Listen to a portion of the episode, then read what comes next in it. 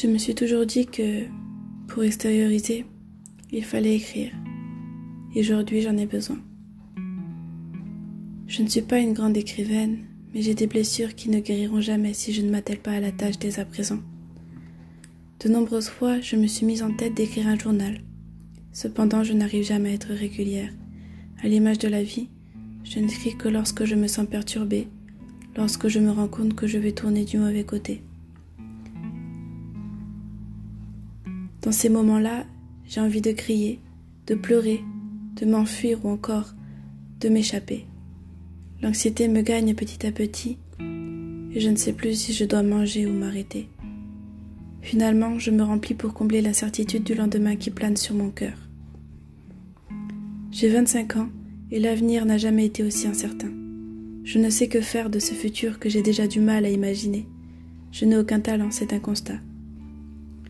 Tout ce que j'ai accompli jusqu'à présent est dû à mon travail, mais surtout à la chance. Je me demande même parfois comment j'ai réussi à en arriver là.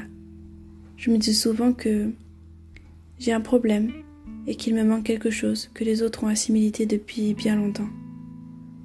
Pourquoi est-ce que je n'arrive pas à trouver mon truc à moi? J'ai essayé tant de choses en vain. Je me dis avec le recul que je n'aurais jamais dû abandonner si vite mais je n'arrive pas à concevoir une expérience sans passion. Pour moi, une vie sans passion, sans quelque chose qui t'anime, n'est pas une vie. Je n'ai pas trouvé ma passion, et les seules choses qui me passionnent sont artistiques. Ce n'est pas avec l'art que je vais payer mes factures ni me nourrir. C'est ce que l'on m'a toujours répété encore et encore. Je sais dorénavant que je n'ai pas choisi de vivre, mais de survivre. Avec ce que j'ai maintenant, peu de voix s'ouvrent à moi. Une fois de plus, c'est un constat. Il est coutume de dire que si l'on veut, on peut. Cependant, je ne suis pas d'accord. Comment peut-on choisir lorsque l'on est psychologiquement instable? Est-ce que cela relève de notre libre arbitre? Une impasse dans notre vie est-ce seulement possible? De ce que je sais pour le moment, c'est qu'une vie de passion est une vie de souffrance.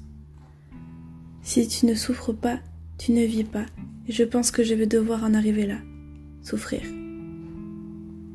Je ne me sens cependant pas légitime d'employer ce terme, car la souffrance est quelque chose de relatif.